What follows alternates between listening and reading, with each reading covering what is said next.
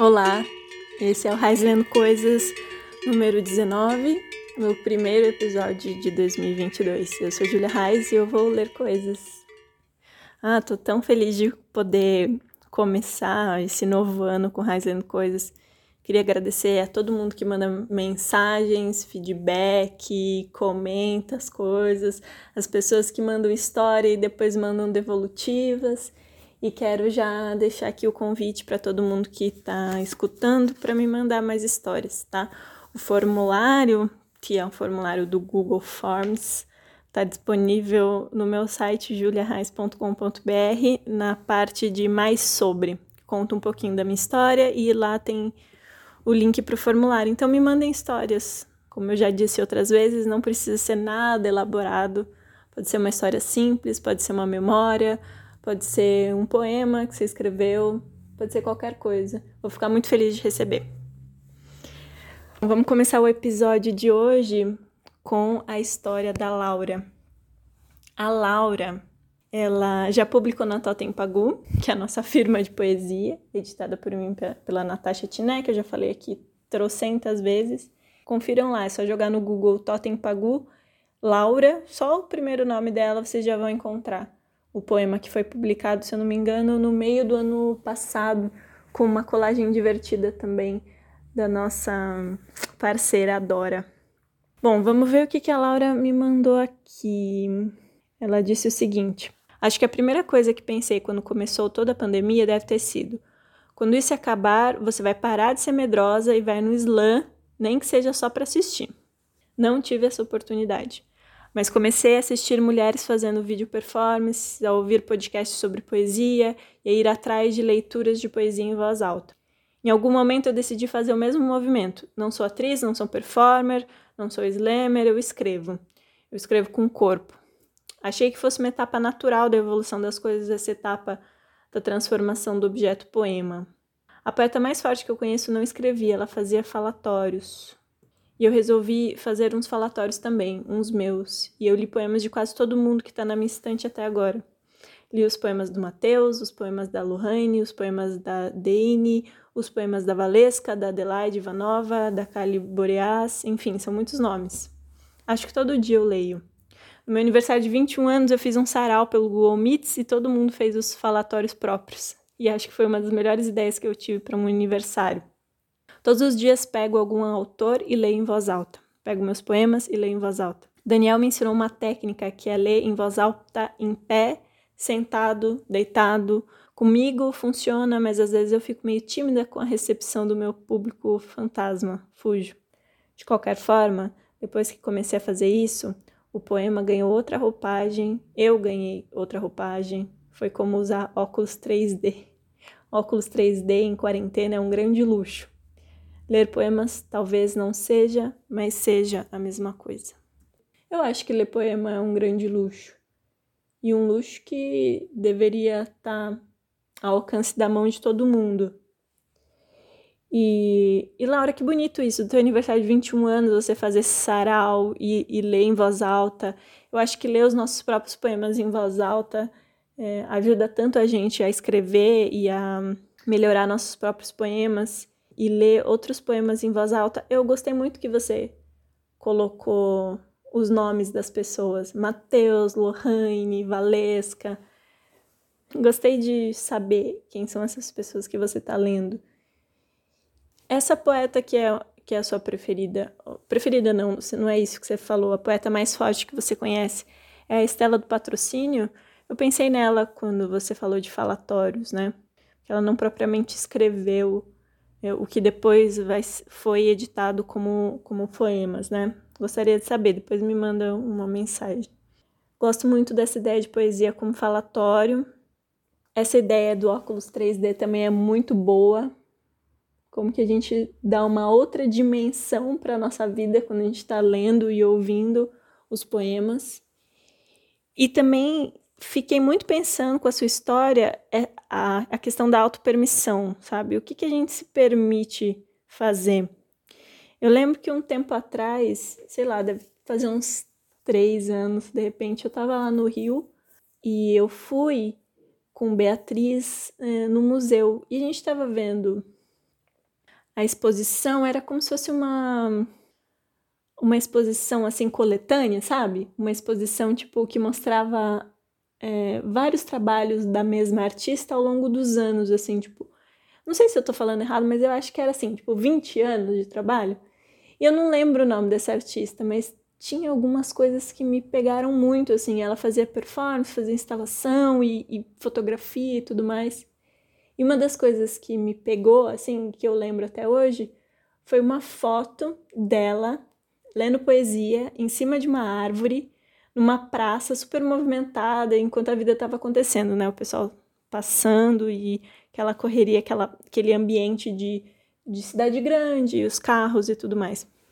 E, e, primeiro, quando eu vi aquela foto, eu achei de uma. A palavra não é audácia, mas eu fiquei incomodada com aquela foto. As coisas acontecendo, as pessoas tendo que passar para. Eu não lembro agora se era uma foto ou um vídeo, acho que era vídeo, viu? porque não era uma, uma imagem só. Acho que ou eram várias fotos ou vários pequenos vídeos.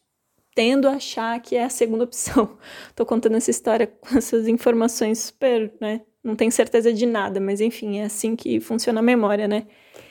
E aí tá essa mulher, assim, em cima da árvore, tá todo mundo trabalhando, horário, parecia muito horário comercial, assim, todo mundo ralando, e essa folgada em cima da árvore. Esse, esse foi o meu primeiro impulso, assim, de, de achar que aquilo tinha um, um quê de, de privilégio, de uma maneira, assim, que me incomodou. E aí eu fui embora e fiquei refletindo, né? Primeiro no meu incômodo, porque me incomoda, porque que me incomoda é, eu ter tempo para ler poesia, para escrever. E aí eu fiquei digerindo aquilo e o quanto é forte essas imagens de autopermissão, assim. Eu nem sei qual que é o contexto da artista, é, mas o que, que a gente se permite fazer, o que, que a gente, como corpo social, né, nossa sociedade, que a gente permite, por que, que subir em cima de uma árvore com um livro parece uma coisa tão absurda? Então tem a ver com autopermissão, tem a ver muito com Cia Conrad nessa entrevista que vai sair logo, logo no caderno de leitura da, no site da Chão da Feira, que eu tenho falado dessa entrevista também para vocês. Mas Cia Conrad falando que quando era criança viu na casa da avó é, várias, vários pedaços de, de, de arte, né? De trabalho artístico que os filhos e filhas dessa avó tinham feito quando, era, quando eram crianças. E se a Conrad pergunta para a avó: cadê os próximos trabalhos? Por que, que os trabalhos só tem desses primeiros anos, né? Cadê o resto da vida desses artistas? E a avó de Cia Conrad responde assim, bem ríspida, violenta, assim, falando: Não, agora ninguém tem tempo não para arte, né? Eles têm que trabalhar, têm que ganhar vida. Então é isso, né? O que, que é a gente exercer algum tipo de criatividade ou como a gente empenha nosso tempo é, criativamente circunscrito ao universo infantil da criança, né? Então você tem que crescer, você tem que se livrar dessas práticas. Enfim, coisas para a gente pensar. E essa máxima, né? Do tempo é dinheiro. Como que o capitalismo toma o nosso tempo mesmo? Como que a gente toma de volta? Como que a gente agarra e toma de volta nosso tempo pra gente? Porque tempo é nossa vida, né? Se a gente substitui qualquer frase com, com a palavra tempo por vida, né? Ah, eu não posso ler agora o que eu quero porque eu não tenho tempo. Se a gente falar, eu não posso ler agora o que eu quero porque eu não tenho vida. Enfim, Laura, foram todas essas questões que passaram pela minha cabeça. E aí, para você, eu quero ler um poema que é tão lindo. Fiquei com vontade de ler ele para você, Laura, porque ele é uma declaração, acho, de amor à poesia. E eu acho que você vai gostar, por isso que eu quis ler para você. Laura, o poema é da Julieta Bárbara, saiu no livro Dia Garimpo, esse livro ele foi lançado pela editora José Olímpio em 1939 e ele estava esquecido até esse ano, quando ele foi republicado por um projeto muito legal que é um clube de leitura de parceria de duas editoras que são Sonho, né? Que é a Luna Park e a Fósforo. Então elas montaram esse projeto barra clube de leitura chamado Círculo de Poemas, que a gente pode assinar mensalmente e você ganha então um livro. Nesse mês de janeiro veio o Dia Garimpo da Julieta Bárbara com uma plaquete original, né, é, inédita, lançada pelo projeto, que em janeiro foi a plaquete Macala da Luciane Aparecida, que vai aparecendo aqui no Raiz Lendo Coisas. A Julieta Bárbara é uma poeta que nasceu em 1908 e faleceu em 2005, nasceu no interior de São Paulo, Piracicaba, e também experimentou, além da poesia, com outras linguagens artísticas. Foi pintora, escreveu crônicas para jornal, e o Dia Garimpo, que publicado em 1939 com desenhos da autora, é o seu único livro que agora foi reeditado então pelo projeto Círculo de Poemas. No livro, o poema está na página 64, e aí tem o desenho da Julieta Bárbara, que são algumas estrelinhas, uns peixes voadores no meio das estrelas, e uma figura que parece um anjo, uma anja segurando um ramo. É tão simples, bonito. O nome do poema é Poesia. Poesia é compreender pelos cinco sentidos humildes, não ficar nunca na lógica formal, nunca, preso ao número de palavras que devem compor um pensamento, nem mesmo ao sentido das palavras. É compreender-lhes a essência que varia sempre, varia conforme a luz, conforme o ambiente, conforme a boca que a pronuncia. Poesia é compreender pelos cinco sentidos humildes e não exige cátedra, porque há os que compreendem sem nunca terem visto nem ouvido, como são os que têm fé sem nunca terem visto nem ouvido. Poesia não é vaidade. Poesia não é sabedoria, nem erudição, nem gramática, nem a riqueza da língua. Poesia é outra coisa, dentro e fora dos cinco sentidos, humilde não levando nenhum vocabulário codificado como chave da emoção, do entendimento.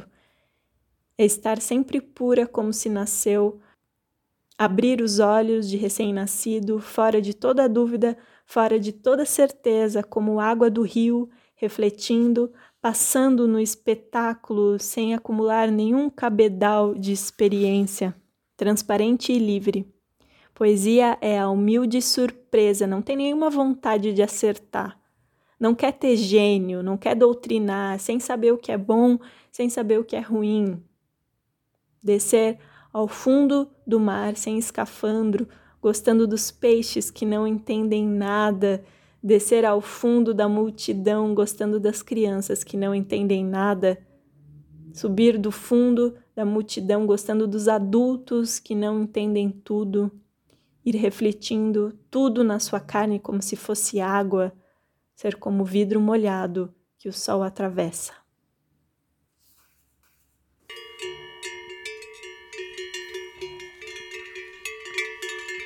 A próxima história é de uma pessoa que se identificou como Batalha. Batalha disse: Fico mexida com ouvir partilhas, sejam quaisquer partilhas, Viver relações é sobre estar partilhando, recebendo, cocriando realidade. Existia uma realidade que muito buscava em viver afetos em liberdade e zelar por respeito mútuo, anseios e desejos. De tantos es, não quero que se perca. Hoje estou amando de forma plena, sentindo que é honesto e simples viver uma relação de companheirismo e parcerias sem hierarquias por uma vida cheia de potência de vida, diversa, múltipla recheada de bons afetos. Eu amo. Fiquei atraída, transformou-se em amizade por alguns anos, um afeto, co-criou outros múltiplos afetos, mas ainda assim não era adequado viver eles de forma plena. Hum. Paciência, cultivar afetos pede paciência. Eis que aconteceu. A gente se ama e ama cultivar as singularidades, quereres e permissões. Eu agradeço pela permissão do afeto todos os dias desde então. Ai, Batalha, eu fiquei sentindo que tem umas fofocas aí nas entrelinhas dessa história. Se você quiser escrever depois para contar como foi esse encontro, por que, que não poderia, é, por, por, que, que não era adequado viver esse sentimento de forma plena, a, o rolê paciência que, que teve que esperar. Achei que tem uns, umas lacunas aí que me interessou nessa história. E o que ficou na minha cabeça quando eu li pela primeira vez, né? Essa o que você compartilhou, Batalha, é isso de eu agradeço pela permissão do afeto todos os dias. Que tem a ver com a, a autopermissão que eu estava falando da história da Laura, né? Agradecer a permissão, agradecer, se agradecer por poder ser afetada e afetar. E aí, sabe quando isso de da permissão do afeto me fez imediatamente lembrar de uma música que eu gosto bastante, que é do Blood Orange, que é o nome artístico de um cantor, produtor, compositor lá dos Estados Unidos. Eu acho que ele é de Nova York, chamado Dev Hines. E ele tem essa música que é bem bonita, que foi gravada em parceria com a Teishi, que é uma cantora também, que ela é, é metade colombiana, metade canadense. E essa música chama Hope, que é esperança. E aí, no meio da música, vem uma, um parágrafo assim de declamação do P. Diddy. Eu não sei se vocês conhecem, mas o P. Diddy também é um produtor, compositor, rapper dos Estados Unidos. O nome dele é Sean Combs. E, e aí tem essa declamação no meio da música, essa música que se chama Esperança.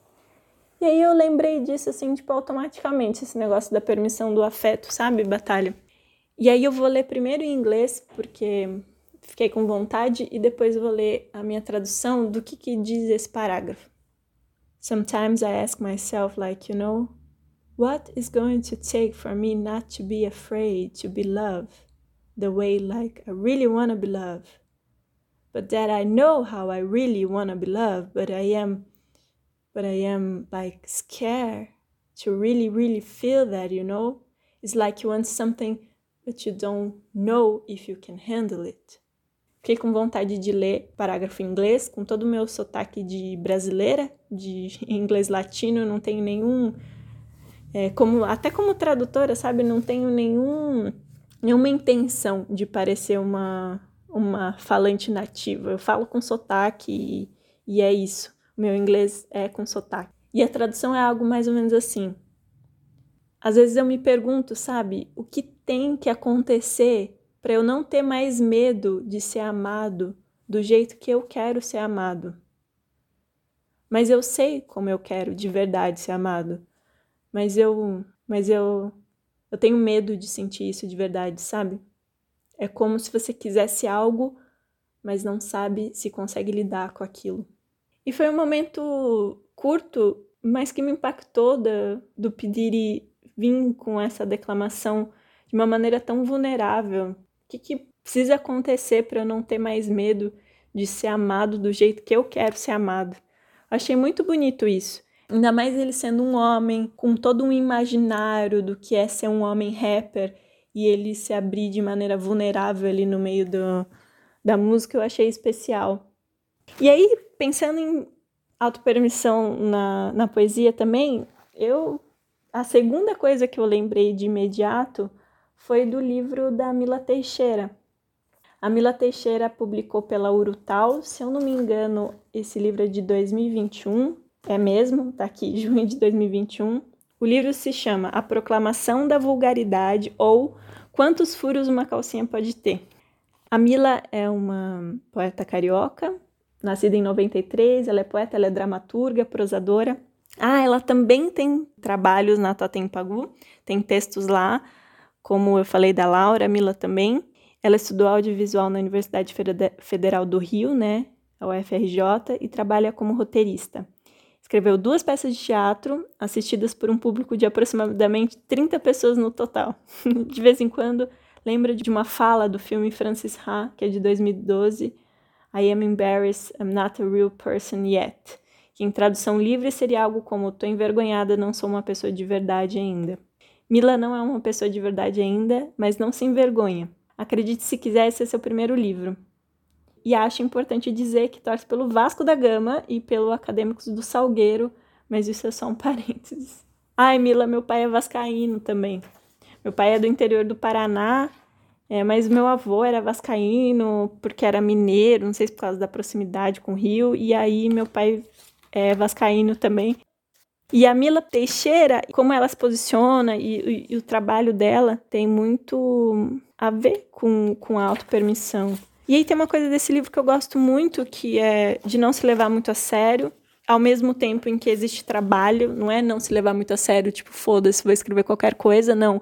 É trabalhar ao mesmo tempo em que se carrega isso de não se levar muito a sério, não existe essa, não existe essa poesia que fica consagrando uma grande arte, sabe? Fica fazendo elogio a, a grandes coisas. Então, por exemplo, o baile funk em dia de ovulação, que, é, que ela escreve ao som de Valesca Popozuda, é muito bom essa, essa primeira parte aqui. Te olho de canto de olho para você não ler o letreiro neon na minha cara. Quero te dar, quero, quero, quero te dar. Só que você vê o movimento da minha bunda bem na sua direção, não me deixa mentir. E eu sei que vou te prender com cordas, te colocar uma vendinha. Assim que você chega com uma Skull Beats bem gelada na minha pele, foi 3 por 10, você me diz, sem nem imaginar que daqui uma semana eu vou te pedir para vestir uma calcinha nova. Você vai aceitar de bom grado, sorriso de orelha a orelha, vai ficar todo acanhado quando eu elogiar. Até que vermelho te cai bem, é muito bom. Mas o poema mesmo que eu queria ler, menorzinho, que eu acho que botar isso num, num livro é um gesto de coragem que eu gostei muito. Chama O Nariz do Luiz Garrel. Luiz Garrel, se eu não me engano, é um, é um ator francês. Ai, gente, vamos conferir aqui. Eu já vi a cara dele, mas eu não me lembro. Ah, é, ele é. Nasceu em Paris. Nasceu em Paris, o moço. O nariz do Louis Garrel me desperta o desejo. Passar a língua em cada centímetro, em cada cravo, em cada pelo, chupá-lo, deixá-lo brilhante com a minha saliva, até que seu dono desmaie pela falta de ar. É uma chupada no nariz do, do Louis Garrel. Então, ai, Mila. A Mila é o tipo de pessoa que você olha para ela, pra cara dela e as coisas que ela fala, e você fala: Ah, eu queria ser amiga dessa pessoa. Eu, eu queria sair com ela. Mila, seja minha amiga. É isso, batalha. Depois você me conta aí de outros desdobramentos dessa história. Me manda mais mensagens.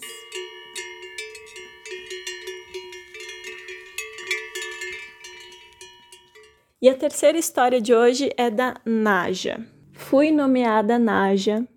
Era uma brincante feliz da raça boxer. Não sei onde nasci, mas cresci em uma casa com humanos que me davam muito amor.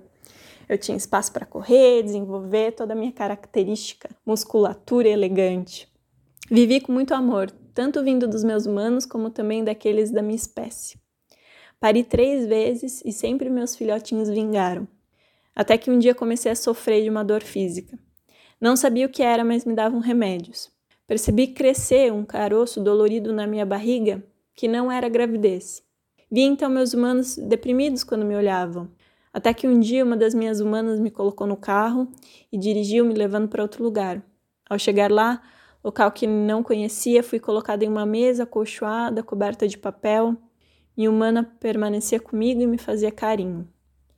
Inesperadamente senti uma picada na pele e repentinamente minha dor parecia diminuir. Lentamente os sons começaram também a diminuir e até mesmo o ritmo do meu coração diminuiu. A última coisa que lembro, em meio a tal calmaria, trocamos olhares e vi, agora em paz, suas lágrimas. Primeira vez que a gente recebe um Highland Coisas, a história de, uma, de um ser não humano. Não sei quem escreveu pela Naja, contando a história, né, da, da cachorrinha boxer, mas é triste, né? É triste ter que passar por esses momentos, assim, de morte das amizades animais. E aí eu tô lembrando da gatinha Carmelita, a gatinha da Nath, que partiu. É uma dor, né? Uma saudade, a presença que não tá mais ali, o companheirismo. Eu lembrei muito de uma coisa que me impactou. Já faz uns anos, já, já faz bem uns, sei lá, uns seis anos. Mas a minha mãe, quando ela se separou do meu padrasto, ficaram com ele, né, e o meu irmão mais novo, ficaram dois cachorros lá, né, na casa, que era a Caramelo e o Bob, que eram cachorros que eram filhos da Violeta, que foi uma cachorra que a gente teve quando eu ainda morava com a minha mãe. E aí a Caramelo ficou prenha, né? E aí quando ela foi dar a luz, ela tava muito esquisita, a gente foi para lá. Eu nem morava em, em São Paulo mais, já morava no Paraná, mas eu acontece que eu tava lá em São Paulo visitando e a gente foi lá ver ela, ela tava com muita dor. E aí ela ela foi parir no meio do mato e ela acabou morrendo, os cachorros também. E foi um, foi um impacto muito grande assim pra gente ver a, a Caramelo em sofrimento e não poder fazer nada. Enfim, a Naja parece que foi uma, uma cachorrinha que teve uma vida boa, foi amada, teve filhotinhos. Para você, né, que mandou a história e tá me ouvindo, não sei se você já leu Vida Seca do Graciliano Ramos. Eu sei que é meio batido falar disso quando a gente tá falando de cachorro, mas não sei se você sabe, mas tinha uma cachorrinha na história que chama Baleia e tem um capítulo que ela morre e, e é tão bonito assim, se você não leu, vale muito a pena. Ela no Paraíso dos Preás. Aí, para Naja, vou dedicar esses poemas para Naja e para Carmelita. Primeiro, eu vou ler um poema curtinho que não tem a ver com a história em si, mas que eu gostei muito porque ele é esquisito, ele é estranho. É um poema que eu gostaria de ter escrito ele é um poema de 95, de um poeta chileno chamado Júlio Carrasco. Eu fiz essa tradução do espanhol para vocês então. O poema se chama Morrerei em Singapura como um cachorro. Encontrei um doce no parque florestal. Peguei do chão por curiosidade. Na realidade, eu nem gosto de doce. Para minha surpresa, no papel de embrulho estava escrito meu nome e a seguinte mensagem: você vai morrer em Singapura como um cachorro. E é só isso o poema. O Júlio Carrasco queria falar um pouquinho dele para vocês, porque ele tem uma vida muito interessante. Ele é um poeta que nasceu em Santiago, então em 1969, e ele é integrante de um coletivo artístico chileno chamado Casa Grande. E esse coletivo, eles fazem umas intervenções assim artísticas multidisciplinares em espaços urbanos, espaços públicos. E uma dessas ações chamou Bombing of Poems, né? Tipo, bombardeio de poemas, que é uma performance em que é, cidades, várias cidades que sofreram bombardeiros aéreos em algum momento do passado, elas levam outro bombardeio, mas agora de poema. Essa ação, essa performance já foi realizada em vários, em várias cidades, assim. Cidades do Chile, em Guernica, em Varsóvia, em Berlim, em Londres, em, em Milão. Então é muito legal desse coletivo chamado Casa Grande.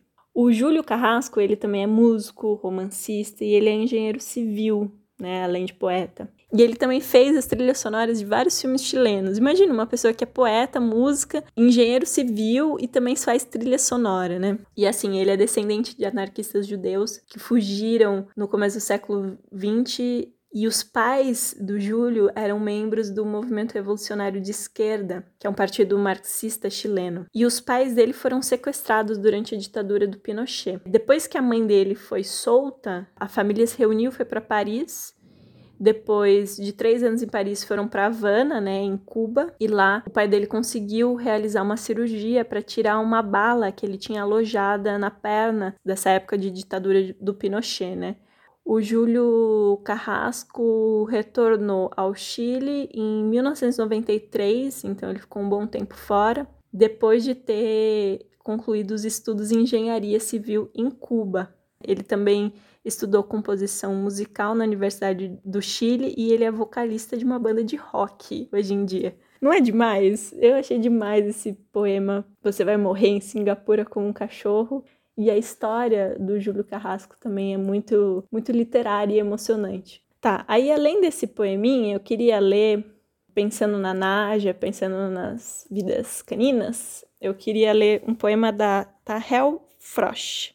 Esse poema ele foi traduzido para o inglês do hebraico pela Adriana X Jacobs e aí eu peguei do inglês então e estou traduzindo para o português. Então o caminho é hebraico, inglês, inglês, português, né? Então não é uma tradução direta. Tahel Frosch, ela nasceu em 1977, ela é poeta e jornalista, ela é israelita, é formada em direito e em psicologia, mas atualmente, pelo menos quando eu fui fazer a pesquisa, ela estava fazendo doutorado em literatura. E ela também, assim como o Júlio Carrasco, ela também faz parte de um coletivo de arte e justiça social chamado Cultural Guerrilha. Gostei muito disso, um coletivo de arte e justiça social. Esse poema que eu vou ler para vocês, da Tahel, chama Isabela Dorme com os Cachorros. Tem alguma história por, por trás que eu vou ser sincera que eu não consegui captar, mas mesmo assim eu achei ele me fascinou de alguma maneira a ponto de eu querer traduzir aqui para vocês. Sabendo que a Tahel Frost escreve outros poemas falando sobre desigualdade econômica,